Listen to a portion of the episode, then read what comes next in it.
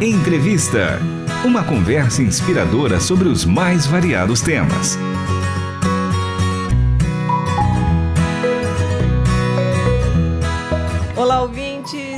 Estamos iniciando mais uma entrevista especial gravada diretamente do estúdio móvel da RTM aqui no CBM 2022, que, que aconteceu em Águas de Lindó, interior de São Paulo. E ao meu lado, minha amiga querida, Poliana Andrade. Olá! Tô aqui de volta para a gente fazer mais uma entrevista, né, Mi? E essa entrevista especial. de hoje é muito especial porque a gente tem a oportunidade de receber o Paulo Ferman, ele que é presidente da MTB, diretor da Missão para o Interior da África, MIAF. Então seja bem-vindo ao nosso nosso estúdio.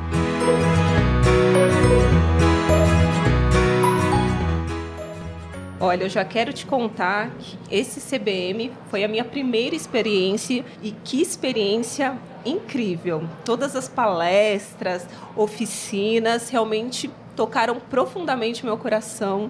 Eu queria que você contasse para os nossos ouvintes sobre o balanço que você faz da edição deste ano, uma edição tão aguardada, tão especial. Como que foi essa experiência, Paulo? Não, pois é, né? Cinco dias de encontro, a gente estava muito ansioso. Cinco dias de encontro e cinco anos de espera, né? É, a gente estava muito ansioso com expectativa do que ia acontecer, com expectativa da participação. Então, assim, a mesma experiência que você está tendo de estar tá aqui na primeira vez, a gente tem muita gente que está aqui pela primeira vez. Isso é muito legal para a gente, porque quer, mostra que o movimento missionário, a igreja brasileira, ela está né, sendo renovada de certa forma, pessoas estão se achegando cada vez mais de diferentes lugares, diferentes igrejas, diferentes denominações, e isso é muito legal, isso é muito importante. Eu diria assim que nós estamos terminando o CBM com o coração cheio de alegria por ver tudo que Deus tem feito, tudo que Deus fez. E saber que na verdade isso aqui não é o fim, isso aqui é o começo né? A partir daqui, eu sempre brinco, são ciclos, né? Então, a partir daqui até 2025, quando vem a próxima edição, muita coisa vai acontecer e a nossa oração é que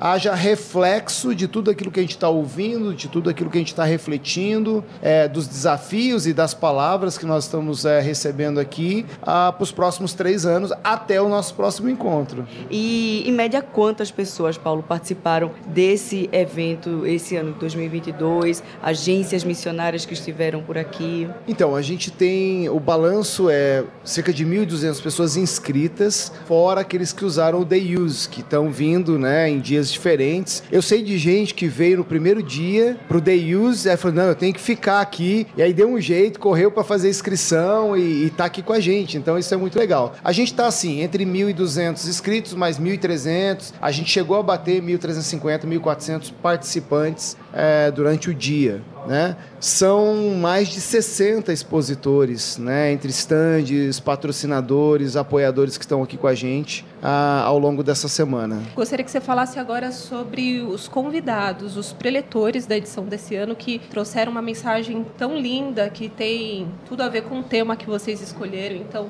primeiro conta pra gente como foi a escolha do tema da edição deste ano e a escolha desses preletores. É, foi um processo bem interessante. A gente definiu 2018 ou 2019 2017, quando a gente terminou, na verdade, o último congresso, a gente já começou a pensar nessa nova etapa e aí a gente tinha definido isso que nós queríamos, faz, queríamos fazer uma abordagem é, muito mais é, voltada para nós, nós enquanto missionários, organizações, movimento e aí então a gente definiu esse tema, né, verdades que não podemos ignorar, pegando o gancho do último, né? E aí a gente foi para essa reflexão bíblica de João 15, 16, 17. E aí estipulamos que nos três dias cheios nós íamos abordar esses temas. João 15, permanecer para frutificar. João 16, a ação do Espírito Santo na obra missionária. E João capítulo 17, a unidade como testemunho para as nações. Então, os preletores foram escolhidos a partir do tema. Então, a gente começou a ouvir gente, a buscar informação de gente que estava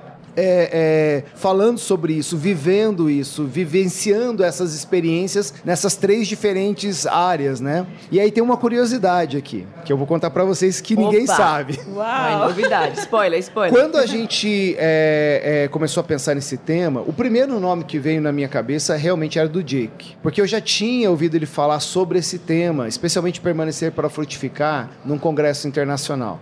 E eu falei, cara, esse cara tem que estar com a gente, a gente precisa trazer ele e tal. 2018 eu escrevo para ele, falo assim: Ô oh, meu irmão, tudo bem e tal, a gente vai ter o congresso, a gente queria muito você aqui. Ele falou, rapaz, congresso para 2020. Falei, mano, eu tô mudando, tô indo para um país do Oriente Médio exatamente nessa semana, é quando eu tô viajando com a minha família, mudando. Puxa, não vai dar para estar tá junto. Aí foi aquele banho de água fria, né? Isso antes da pandemia. Aí veio a pandemia, aí a gente teve que adiar 2020. Aí a gente fez o online em 2020. A, a gente já tinha fechado com o Renault, né? O Renault também era alguém que a gente conhecia, a gente já sabia de toda a história da igreja, da, da organização, dos negócios que ele tinha, paixão dele pela reflexão bíblica e tudo mais. Uh, e aí eu falei assim, bom, agora então vamos trabalhar com quem a gente tem. Quando a gente adiou de 20 para 21 e depois 21 para 22, falei, ah, vamos escrever, né? Pro Dick, quem sabe? E aí eu escrevi um e-mail e ele falou assim, cara, eu tenho dois dias. Se vocês quiserem, eu posso estar aí com vocês. Então, assim, tem a mão de Deus nesse negócio, né, da escolha dos preletores, mas foi escolhido a dedo. Então, é, o Renault, por conta da reflexão bíblica, a capacidade de comunicar bem, o Dick, por conta dessa profundidade, né, nesse assunto de permanecer para frutificar, a Jenny Marie, que a gente ouviu,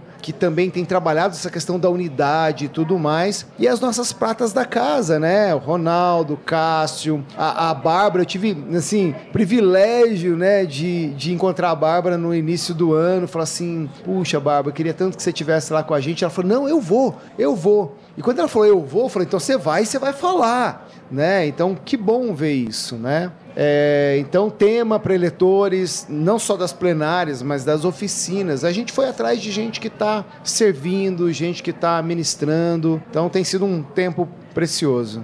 E conta pra gente, quem não pôde participar desse CBM, dá para ouvir ainda as palestras é, de todos que participaram aqui? Dá, dá. E aí isso mostra também como a gente está é, em novos tempos, né? Uhum. Nos CBMs passados, o que, que a gente fazia? A gente vendia o DVD aqui. Uhum. Né? O pessoal saía com o DVDzinho aqui e levava para casa para assistir depois ou para levar para o pastor e tudo mais. Nesse ano, a gente vai disponibilizar é, as plenárias e algumas das oficinas e minicursos que nós tivemos no streaming. A gente ainda está terminando de organizar, mas o pessoal que está nos ouvindo, que não está aqui com a gente, já vai duas dicas. Primeiro, baixa o aplicativo na Play Store ou na, na, na Google é, da MTB porque não é um aplicativo só para o CBM, é um aplicativo que nós vamos estar tá comunicando, colocando informação e lá vai estar tá certinho as orientações do streaming, como vai funcionar, qual o custo que vai ter. Eu já posso adiantar o seguinte: vai ser um custo pequeno e você vai ter acesso a tudo o que foi falado aqui, todas as plenárias. Então você vai poder acessar por tempo indeterminado. Você pode ouvir quantas vezes você quiser lá. Sensacional. Agora eu quero que você compartilhe com a gente algo seu, pessoal, da experiência desse CBM até agora, que foi mais marcante para você? Olha, eu acho que uma das coisas que, é, assim, encheram o meu coração de alegria é, é ver essa integração de gerações aqui, né? Os nossos ouvintes sabem, a gente tem liderado, a MTB é o grande guarda-chuva aí também para o movimento Vocari, começou no CBM há 10 anos atrás. Então, há 10 anos atrás, a gente começou a sonhar num movimento voltado à juventude. Esse movimento se tornou realidade. Nós tivemos várias edições nacionais e as regionais do Vocari. E pena que os nossos ouvintes não podem ver, mas toda a equipe que está trabalhando aqui, os voluntários, o pessoal que está correndo para lá e para cá, eles são frutos do Vocari estão aqui. Eles estão é, servindo aqui. Eles ouviram sobre vocação, eles entenderam a sua vocação e hoje estão ajudando. Uma das coisas que mais me alegra nesse momento aqui é eu ver é, uma Bárbara ministrando a gente, eu ver uma Tunica né? De novo, é ruim, é, não dá para ver, mas entra lá na rede social, eu vou dar um spoiler aqui, entra lá nos stories da MTB, vocês vão ver a Tunica dançando hoje no louvor ao, ao som do Carlinhos Veiga. É, só para os nossos ouvintes entenderem melhor, que rádio é imaginação. Aham. Você falou da Bárbara Burns e é, já é uma pessoa bem mais madura. Descreve pra gente. 82 Oi, anos. Olha aí, descobri. 82 anos. Agora, deixa eu falar uma coisa Descobri. sobre Ela a é linda. Bárbara. Você pode conversar aqui com, com as pessoas que estão mais, envolvidas há mais tempo na obra missionária ou, ou no trabalho missionário. Se você puxar o fio, começa a puxar o fio da história, de agora lá para o começo, vai cair na doutora Bárbara. Há quem diga aqui, e eu sou um dos que ratifica essa informação, a precursora do movimento missionário brasileiro tem o dedo, a mão e a voz da doutora Bárbara Burns. E é isso que eu falo dessa união de gerações. É muito legal você ver Bárbara Burns sendo falando na plenária, né, ao, ao longo dos seus 82 anos, mas você vê, por exemplo, as meninas dando um recado sobre as redes sociais, Isso, né? muito legal. Essa integração para mim é fundamental. Por quê? E talvez esse seja, claro, as palavras e tudo, mas em termos de legado, esse é o maior legado que a gente deixa, porque é o legado da certeza de que esse movimento vai continuar. Porque uma nova geração está vindo, uma nova geração está chegando. E uma coisa que eu achei bem interessante, falando dessa questão de geração, falando dessa questão de todos envolvidos, independente da idade, a gente teve conversando, não é, Mi, com a Bárbara Burns, e ela contou um pouco da história dela, de chamado, de vocação, da juventude, e ela fala muito em relação à igreja. A igreja caminhou junto com ela, a igreja é, investiu nela, na juventude, ela tão nova ainda, chegando na igreja, mas a igreja investiu ali.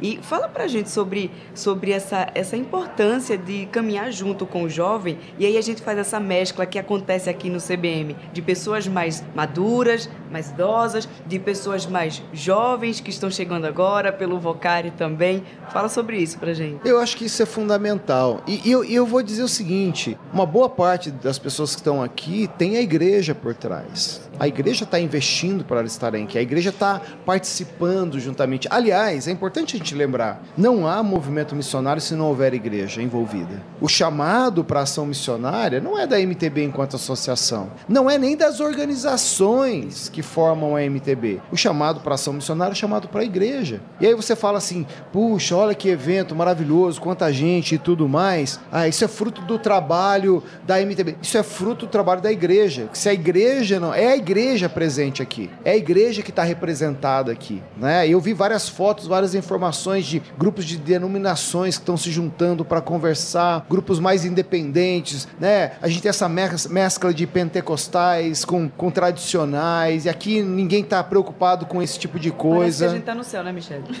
É, Porque mas não é. tem placa. É, mas você é não um- vê né, a placa, você vê só crachá com o nome. É, é. É o reflexo, eu acho que é o reflexo de É. Isso daqui. Gente de toda a tribo. E aí vamos Toda colocar a tribo aqui denominacional, né? É, é. Gente de toda a tribo, toda a nação, todo o povo é, junto, né? Eu acho isso sensacional. Por que, que os jovens estão aqui? Porque a igreja está investindo.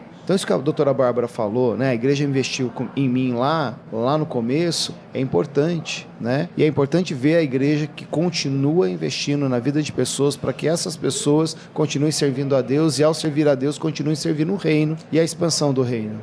Bom, tempo passa rápido, mas antes de encerrar, queria que você deixasse uma mensagem para os nossos ouvintes. Eu tenho certeza que a turma ficou empolgada para participar da próxima edição, Poli. Porque com a cobertura que foi feita, Foi. divulgando tanto trabalho, né? Tantas é, iniciativas e a gente pôde testemunhar, inclusive ouvindo as histórias dos missionários é, sobre a transformação de vidas, isso é muito impactante. Eu, pelo menos, saio daqui super motivada, super empolgada, né? Encorajada aí a compartilhar tudo isso. Então, como que os nossos ouvintes podem... O que, que eles podem esperar da próxima edição do CBM, hein? E já pegando um gancho antes dele responder, outra pergunta é quem fala sobre o que eles esperam, o que eles podem esperar, como a Michelle falou, e também da interação. Não é só para quem é missionário, é para todo mundo, porque tem uma interação com os expositores que estão aqui, com as agências missionárias para tirar dúvida entender chamados, ou, apenas, ou até mesmo ir. Em 2017, quando eu tive aqui, eu conheci um, um casal jovem na OM, que é uma longa história,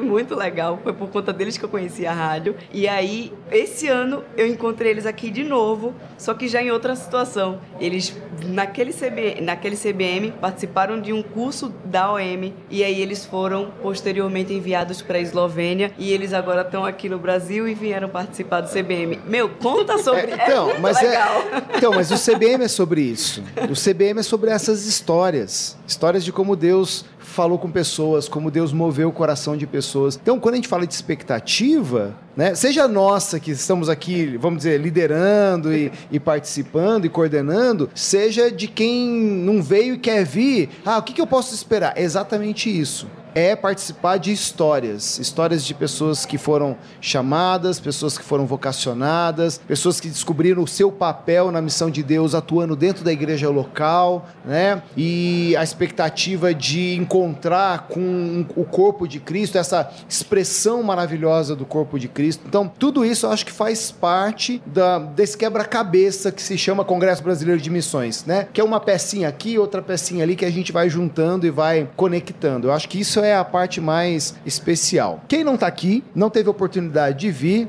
tem que anotar outubro de 2025. Olha isso! E vai ser um tempo de celebração, porque vai ser o nosso décimo congresso. Então, não vai ser um tempo só de ouvir a palavra, não vai ser um tempo só de ser desafiado, mas vai ser um tempo da gente celebrar aquilo que Deus tem feito ao longo dessas dez edições, né? Vai ser a décima edição, dez edições aí do Congresso Brasileiro de Missões. Muito legal. Bom, infelizmente a gente precisa encerrar essa entrevista, mas com o coração super aquecido com tudo que a gente vivenciou aqui no CBM 2022, já com essa informação. Anotem na agenda, outubro de 2025, tempo de celebração, décimo Congresso Brasileiro de Missões. Paulo, muito obrigada pela sua participação é com a gente. Prazer estar com vocês. Oportunidade. Prazer estar com vocês e um prazer ter a RTM aqui com a gente, co cobrindo todo o evento evento, parceirão nosso. Prazer muito grande. Muito legal, obrigado também. E a gente vai se despedindo dessa entrevista no finalzinho do CBM, com saudades, mas aguardando e já se preparando para 2025 para estar aqui de volta. Eu já vou deixar um recado com o chefe e deixa a gente vir de novo. Então, essa, entre... essa, entrevista especial foi com o Paulo Feneman, ele que é presidente da MTB, Associação de Missões Transculturais Brasileiras, e também diretor da MIAF, a Missão para é, o interior da, da África. África. Isso mesmo. Então, até mais. Até o próximo 2025, quem sabe, né? Mas é isso. Deixa eu ir embora. Tchau, tchau, gente. Até a próxima entrevista. Tchau. Você acabou de ouvir Entrevista. Realização Transmundial.